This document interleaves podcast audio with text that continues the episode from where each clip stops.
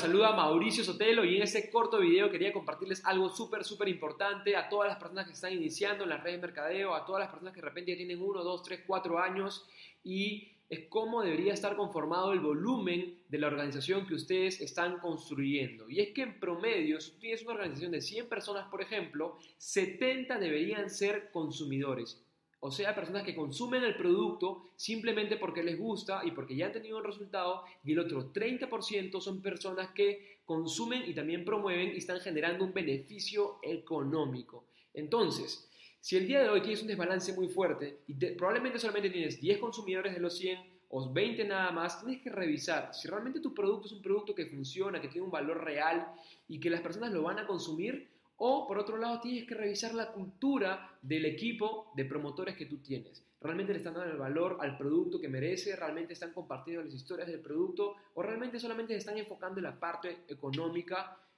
Fíjate eso, revísalo muy bien y reestructura rápidamente todo. Y recuerda otra cosa, de cada 100 personas con las cuales tú compartas el producto que tú consumes el día de hoy, en promedio 70 solamente lo van a consumir en un inicio y otras 30 solamente van a consumir y promover. No busques que sean 100 de las 100 personas 100 promotores, porque te vas a enfrentar, con, te vas a chocar contra la pared y eso no te va a doler a ti probablemente que ya tienes un poco más de tiempo, pero sí le va a doler a todas las personas que están iniciando.